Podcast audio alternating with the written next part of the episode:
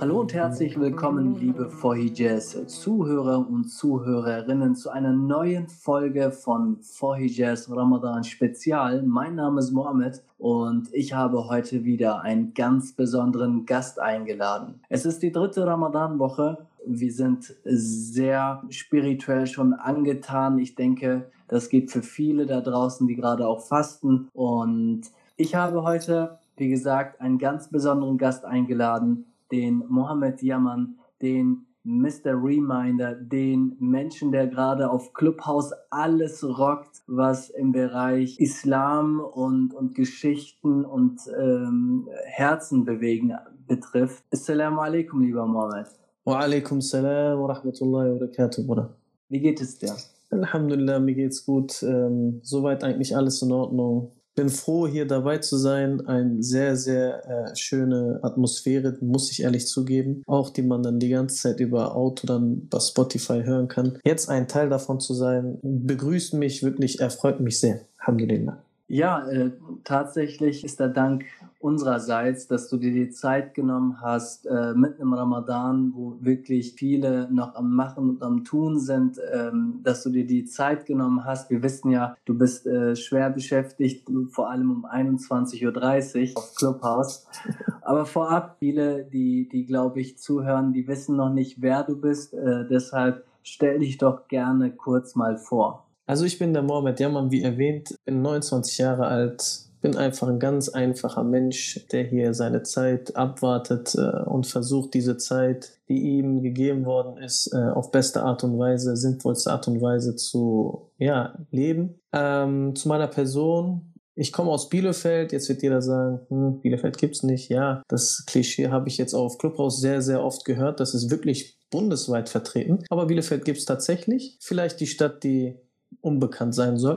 Allahu alam, ich weiß nicht. Aber seitdem Corona ist, bin ich auch tatsächlich ähm, aus der Situation ähm, face-to-face da. Das heißt, wir haben die Jugendlichen eingeladen, wir haben die Jugendlichen gefördert, wir, wir waren sehr oft aktiv, ähm, gemeinnützig, ehrenamtlich, sei es für Flüchtlinge, sei es für uns selber, sei es für andere, ähm, für Allah äh, dann dementsprechend als Gottesdienst äh, einzuladen in die Moschee, um äh, Sorgen äh, zu teilen, um Sorgen zu minimieren. Und jetzt aktuell tatsächlich äh, findet man mich auch auf Instagram. Dazu hat mich ein sehr, sehr ähm, bedeutends, äh, bedeutungsvoller Bruder mich auch animiert und auch unterstützt. Ähm, Dankeschön geht an ihm hier raus. Er soll unbekannt bleiben. Ja, und als Mr. Reminder ähm, so wie mein Vorredner äh, sein Ziel hatte, ähm, habe ich mein Ziel, indem ich andere erinnere, mich selber an etwas zu erinnern. Und das ist in diesem Falle die Zufriedenheit Allah subhanahu wa ta'ala. Ja, das zu meiner Person. Ein unbedeutender Mensch äh, auf einer unbedeutenden Zeit mit einer sehr bedeutungsvollen äh, ja, Tat und äh, Gottesdienstart. Ja, das bin ich. Du bist ein klares Beispiel für äh, unser Fohijaz äh, Leitfaden. Und zwar, deine Stimme kann etwas bewegen, wenn deine Absicht rein ist. Und äh, das tust du wirklich auf eine Art und Weise. Ich war jetzt äh, sehr oft in deinen ja, Clubhouse-Räumen. Äh, für viele, die Clubhouse nicht kennen, ähm, höchstwahrscheinlich habt ihr einfach kein Apple. Und zwar Ihr könnt, glaube ich, nur die ähm, Anwendung benutzen, wenn ihr Apple-User seid. Äh, wenn ich falsch liege, ähm, lieber Bruder Mohammed, dann korrigiere mich. Und da bist du ja sehr stark vertreten. Auch wieder mit derselben Intention, jemanden zu erinnern ja. äh, an das Gute. Und du hast aber da was ganz Besonderes aufgebaut, wo ich glaube, viele sich irgendwie identifizieren konnten. Magst du uns ein bisschen was da, äh, darüber erzählen? Du hast ja sogar eine separate Instagram-Seite irgendwie zu diesem Thema. Was ist euer Motto? Was ist die Headline? Äh, was ist die mhm. Message? Also ähm, ein kurzes Self-Present in der Hinsicht äh, kann ich Folgendes sagen. Unser Motto ist eigentlich äh, die Sunna des Propheten Muhammad. Die, Prophet, die Propheteneigenschaft, Menschen zu erreichen auf einer sehr bestimmten Art und Weise. Und diese Methode ist vielleicht in letzter Zeit durch äh, Digitalisierung oder dementsprechend nur durch äh, von Büchern le lernen, hören, verstehen, ähm, vielleicht ein bisschen in Vergessenheit geraten. Denn wir versuchen Herzen zu erreichen um Herzen zu erweichen, damit diese Herzen bewegt werden können. Wie, wie funktioniert das? Es li liegt eigentlich ganz einfach auf der Zunge. Sprichst du über Allah, erreichst du den Menschen. Erreicht das Herz das Wort Allah, wird es versucht, erweicht zu werden. Und wenn etwas erweicht wird, dann kann man etwas daraus schöpfen. Das heißt, wenn wir aus dem Hadith des Propheten Muhammad sallallahu alaihi wasallam äh, vielleicht ein Beispiel dazu nehmen sollten, wo er sagt, sinngemäß übersetzt, es gibt im Körper ein Fleischstück, die ist sehr bedeutsam. Wenn diese verdorben ist, ist das ganze Körper verdorben. Wenn diese gesund und munter ist, ist das ganze Körper gesund und munter. Es ist das Herz. Yani, wir bekommen durch diese Information die Intention, auf das Herz zu achten. Denn äh, Rasulullah äh, führt fort und sagt,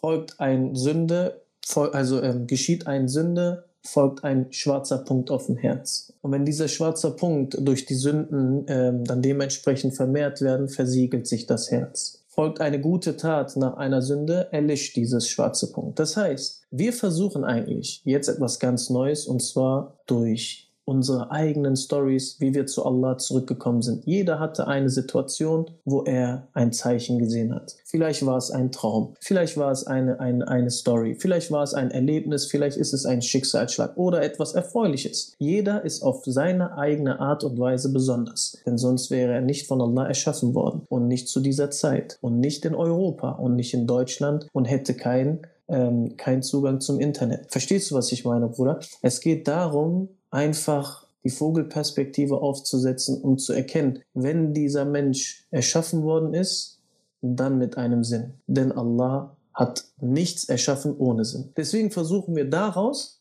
einfach nur die Information über diese Person zu äh, äh, bekommen, damit wir sie reflektieren, um uns selber zu erinnern. Warum? Weil es kann die Situation sein, der Bruder sieht zum Beispiel nur einen Vogel und dieser Vogel trinkt irgendwie aus einem, aus einem Brunnen. Ja, und in dieser Situation, dieser, derjenige, der es betrachtet, bekommt ein Flashback, sagt, krass, wie kann das sein, dass ein Vogel sich auf diese Art und Weise ernährt? Der, ja, ja. Derjenige, der ein Flashback bekommt, es mir erzählt, sensibilisiert mich gerade auf, seinen, äh, auf seine Reaktion. Und wenn ich dann, ich persönlich, das ist mir sehr oft gekommen, wo ich dann denke, ey, ich, ich sehe vielleicht tagtäglich Vögel, die sich irgendwie ernähren oder so. Aber wie kann es sein, dass sein Herz so in Feuer entfacht, dass meiner ganz normal lauwarm bleibt. Ja, nee, jeder hat einen Funken im Herzen. Und wenn wir anfangen, einfach miteinander, füreinander über diese Sache zu reden, was uns bewegt, wer weiß, welches Inferno wir im Herzen entfachen können. Und wir wissen ja auch, wenn du Grund dafür bist, eine gute Tat äh, bei dem Menschen zu hinterlassen und diesejenigen äh oder diejenigen, die es fortführen, bist du ein Teilhaber von dieser guten Sache. Welches lukrative Geschäft möchte man sich denn noch geben lassen? Und es ist einfach die Sunna des Propheten Muhammad. Sie sagten, gebiete das Gute, verwehre das Schlechte. Das ist das Einzige, was wir machen. Das, ähm, vielleicht kann ich dir das ähm, auch bildlich äh, äh, übergeben und an die Zuhörer auch. Stellt euch einfach mal die Situation vor fünf Jahren vor. Es war 2016. Wir hatten alle ganz andere Sorgen, ganz andere Vorhaben ganz andere Interessen. Und ich, ich berichte euch in 2016, wo ihr vielleicht im Flieger Richtung Mallorca oder keine Ahnung nach Istanbul fliegt, dieser Passagier, den ihr nie kennt, sitzt neben euch und erzählt, es wird eine Zeit kommen. Und lieber Bruder, du bist Muslim, okay. Es wird eine Zeit kommen da werden die Menschen nicht in die Moschee gehen können. Da wird es in Kaaba kaum Menschen geben, die Tawaf machen. Da wird es Menschen geben, die kaum die Situation haben, auch weil sie, auch wenn sie Bewohner in Medina sind, den Propheten Muhammad zu besuchen. Es wird nicht die Situation geben, bei dir in der Stadt die Moschee mit deinen Brüdern zu besuchen, das gemeinschaftliche Gebet zu besuchen, das Freitagsgebet zu besuchen. Und wenn du die Menschen draußen siehst, sie werden Masken tragen. Sie werden sich von dir distanzieren. Sie werden mindestens immer zwei bis drei Meter Abstand von dir halten. Und jetzt stell dir vor, es gibt Menschen, die sich nicht sehen, über Kopfhörer über Telefon sich frohe Botschaften aussprechen und wirklich aus reinstem Seel, aus reinstem Herzen sich gegenseitig für Allah erinnern. Bruder, erzählt mir das jemand vor vier, fünf Jahren, würde ich sagen, krass, das ist ja wie so Endzeit-Apokalypse, aber diese Menschen halten doch irgendwie an Islam fest und irgendwie will ich auch von denen sein. Die Zeit haben wir jetzt. Heftig, die, oder? Die, ja, die, die, Läden, die Läden sind geschlossen. Die Ablenkungen sind nicht mehr da. Ich rede ja auch, weil ich auch islamisch geprägt bin, äh, auch immer aus der Perspektive.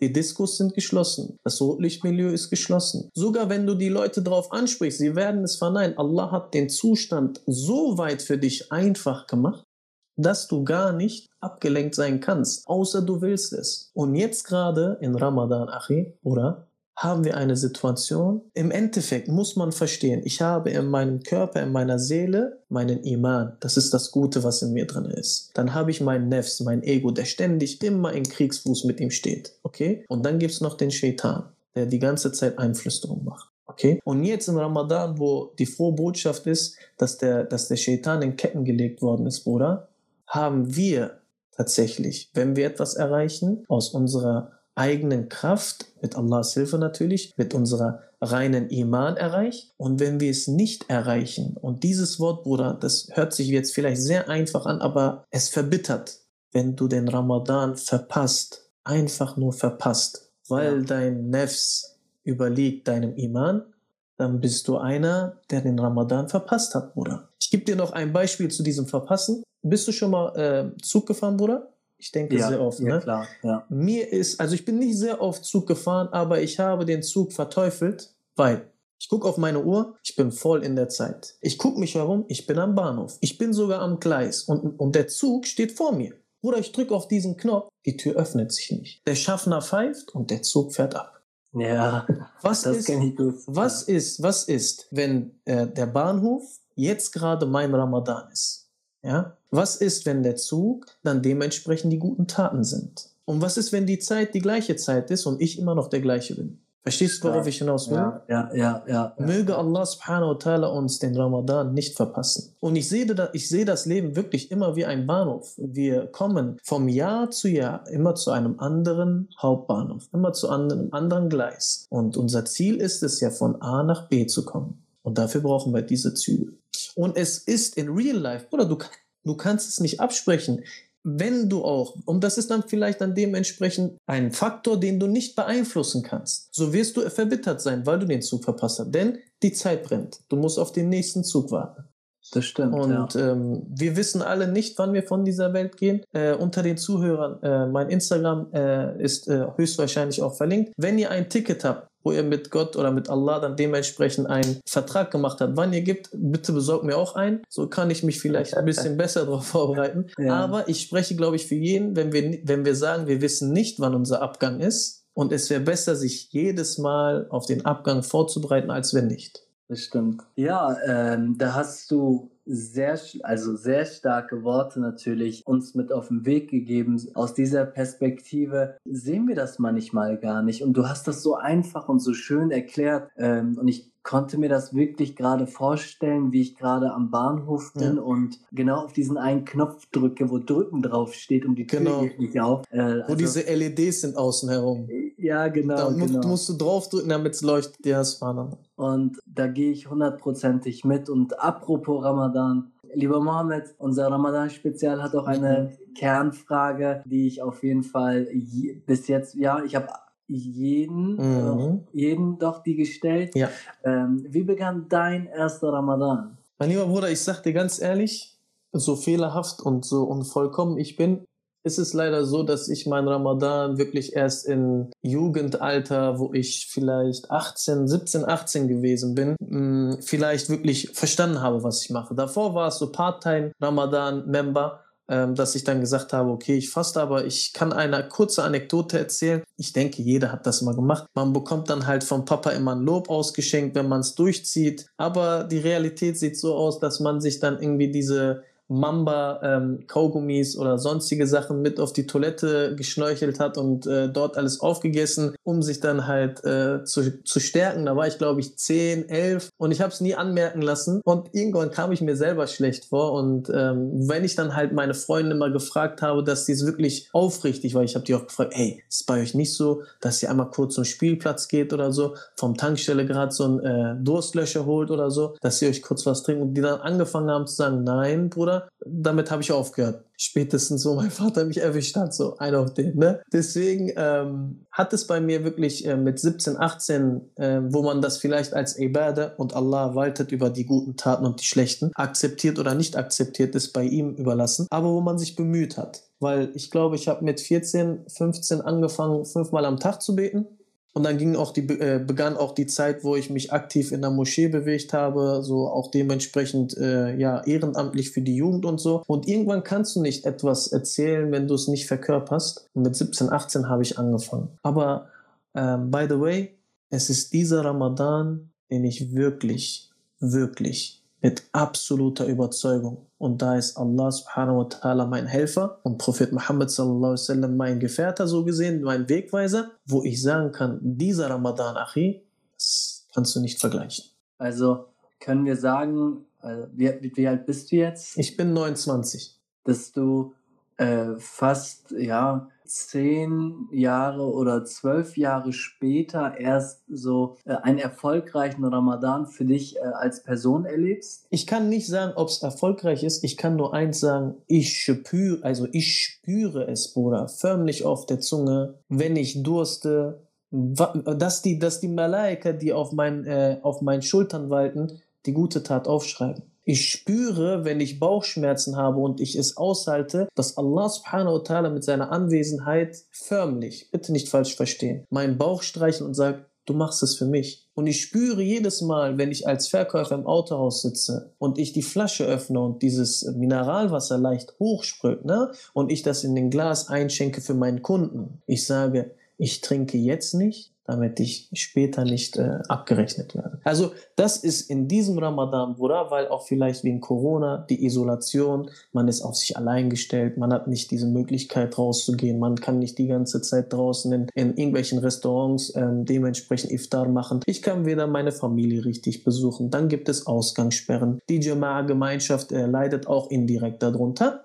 Hab für mich dann dementsprechend mehr Zeit auch wegen Kurzarbeit. Das heißt, ähm, man verdient zwar ein bisschen weniger, aber Alhamdulillah, ich habe ein Erkenntnis, Bruder, das kann ich dir gerade auch mit auf den Weg geben. Ich bin der Überzeugung, diejenigen, die eine Ausrede hatten, wie zum Beispiel, ja, ich bete nicht, weil ich arbeite, ja, ich bete nicht, ich bin in der, äh, in der Schule oder ich muss die ganze Zeit irgendwas machen.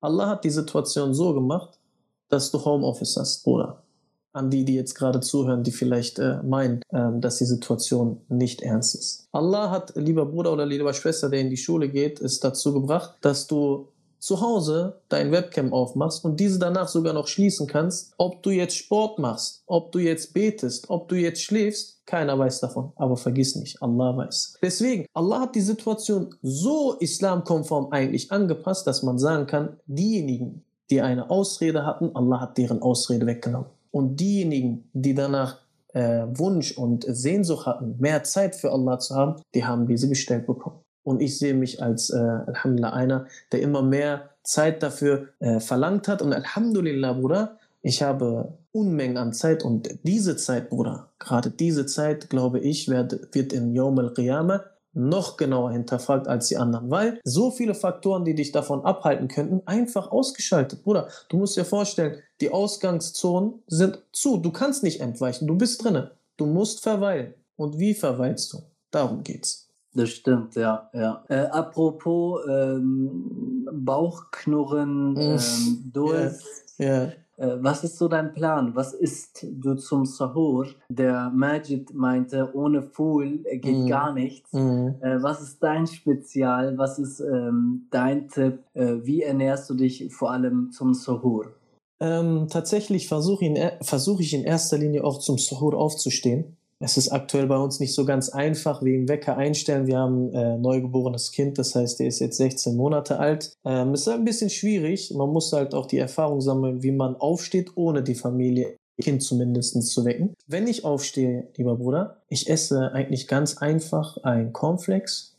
Ähm, welche Cornflakes? Welche Cornflakes? Von, von Aldi, diese Maisdinger. Also ich weiß ja, nicht okay, genau, wie die okay. heißt. Ich könnte jetzt die Verpackung nehmen, aber. Die mit Honig. Ja, genau. Ja, okay. Genau. Dazu gibt es drei Datteln und äh, meine liebe Frau macht dann im Vorfeld ähm, dann dementsprechend äh, einen kleinen, ganz kleinen Obstteller, weil sie äh, dann dementsprechend äh, ja, stillt und nicht äh, fastet, hat sie dann halt, äh, komm, ich trage wenigstens etwas dazu bei. Und das, das gibt's und ich trinke halt Wasser. Mehr nicht. Mehr nicht. Also ganz einfach und bescheiden. Wann stehst du auf? Äh, zum Suhur? Ja. Also bei uns ist, glaube ich, Suhur so gegen 4.40 Uhr oder so. 4.30 Uhr ist dann dementsprechend äh, im Sack. Also das heißt, dann darfst du nicht mehr essen. Ich stehe so gegen 4 Uhr auf. Das heißt so ja. 40 Minuten habe ich dann Zeit. Ja, aber dann, dann muss, muss ja, ne, also das geht ja okay. Cornflakes vorbereiten, das geht schnell. Ja. Ich merke ich merk das ja so bei mir. Ja. Manchmal, äh, wir machen das voll im Take-Team zu Hause irgendwie äh, der eine macht das, der eine macht dies das so und dann schön. muss das richtig schnell fokussieren. Und dann haben wir, äh, ich habe jetzt die letzten zwei Tage das mal beobachtet. Äh, ich lasse wirklich mein Telefon an der Seite ja. und guck so, ey, wir haben nur noch fünf Minuten. Ja. Run. Run. ja, genau, genau, genau. Super. Ähm, und äh, dann beginnt auch schon das Fasten quasi, dann äh, natürlich das Morgen. Wobei, ich muss eine Sache unbedingt loswerden. Mhm. Ähm, am ersten Tag habe ich alles verschlafen, was man verschlafen kann. Süß. Also ich habe Sohor verschlafen, ja. ich habe ähm, das Morgengebet verschlafen und ich dachte so, ich habe mich richtig schlecht gefühlt. Ich dachte so, ey, das kann es doch nicht sein. Du kannst doch nicht den allerersten Tag voll komplett verschlafen. Und dann musste ich aber so über, äh, darüber nachdenken. Der erste Tag war der einfachste Tag irgendwie für mich. Und der zweite Tag wo ich dann ähm, zum Sahur aufgestanden bin, so alles richtig so der Norm entsprechend. Mhm. An dem Tag hatte ich voll Hunger und dachte mir so, oh Alter, was ist hier los? Subhanallah. Vielleicht hat dich äh, Allah subhanahu wa ta'ala am ersten Tag mit seiner Rahma gesättigt und äh, ja, man sagt ja, man ist ja so ein bisschen auch äh, in Schutz und in Entschuldigung, ne, wenn man irgendwie verschläft, weil man ja aktiv ja nichts irgendwie ne, dementsprechend ja, ja, dafür ja, tut, man verschläft einfach.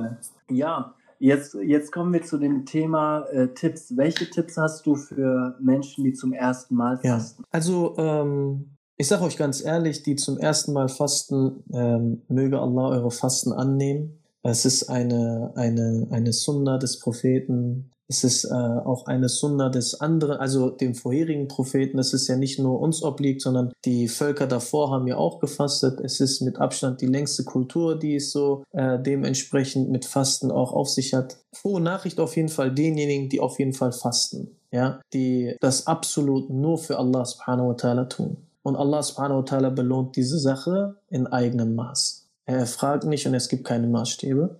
Er, er, er belohnt es nach wie, man, wie sagt man das so, nach Lust und Laune, so wie er es möchte. Und das ist das Schönste, was man erreichen kann. Erstmal die Motivation, dass man für Allah seinen Magen leer lässt. Für Allah vielleicht die Brauchkrämpfe äh, dementsprechend äh, in Kauf nimmt. Natürlich, Bruder, ähm, jeder, der gesundheitlich irgendwelche Probleme hat, soll natürlich nicht fasten. Ne? Ist, davon ist er auch entschuldigt. Aber was sollen die, diese Leute machen? Ganz einfach. Sie sollen mit denjenigen sich unterhalten, die fasten und einfach die fragen, warum die es machen. Die, also derjenige, der etwas zum ersten Mal macht, wird es vielleicht nicht äh, hundertprozentig hinkriegen, aber der, der es zum ersten Mal macht, wird ähm, eine andere Art von Ibadet kennenlernen. Das Hungern, das kennen wir ja so sowieso nicht bin ich der Meinung. Denn im Unterbewusstsein, äh, lieber Mohammed, du weißt auch ganz genau, äh, ob es jetzt das Baklava ist oder äh, das Dessert, was die Frau ge äh, gebacken hat oder so, oder äh, dementsprechend vorbereitet hat, ist im Kühlschrank. Ne? Wir wissen, dass äh, nach Iftar wieder Essen angesagt ist. Aber es gibt auch dann halt die Situation,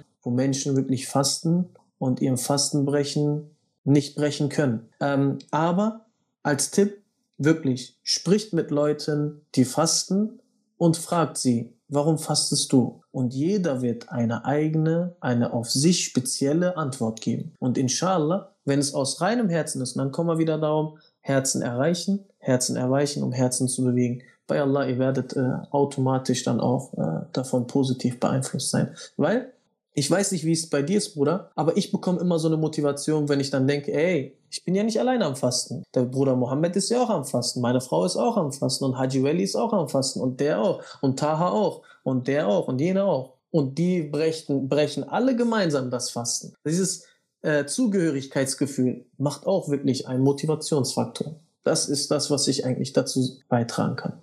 Also apropos, äh, liebe Zuhörer, äh, Fasten und, und äh, das ganze Thema ist sehr individuell, Richtig. obwohl ähm, Fasten einfach ein, äh, die Pflicht eines Muslims ist. Ja.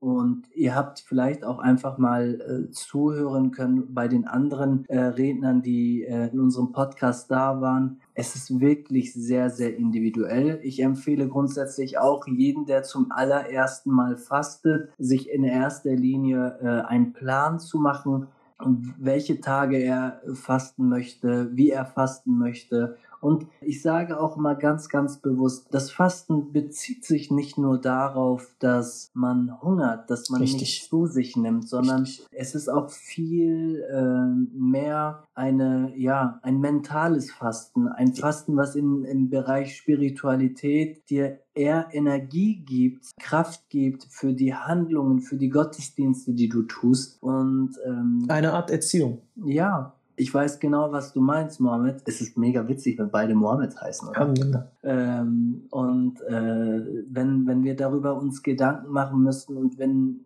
es darum geht, hey, ich faste zum allerersten Mal, nimm das bitte nicht so streng und wenn du merkst, äh, du die wird gerade übel, weil du nichts gegessen und nichts getrunken hast, ja, dann ist es einfach nur so ein bisschen Training, aber das mentale Fassen, dass du es versucht hast, dass du dabei bist, dass du das fühlst, dass du die Ramadan-Vibes richtig so mitnimmst, ist in erster Linie, glaube ich, essentiell wichtiger ja. als ähm, die Handlung Richtig. an sich selbst, Richtig. weil ich denke auch, dass, dass Allah einfach in erster Linie Stück für Stück dir das alles erleichtert. Richtig. Richtig. Und liebe Zuhörer, wir sind gerade nicht am Fasten noch. Deshalb, wenn wir irgendwas verkehrt aufgesagt haben oder wo ihr sagt, hey, das ist doch mega unlogisch, was die sagen, bitte äh, verzeiht uns.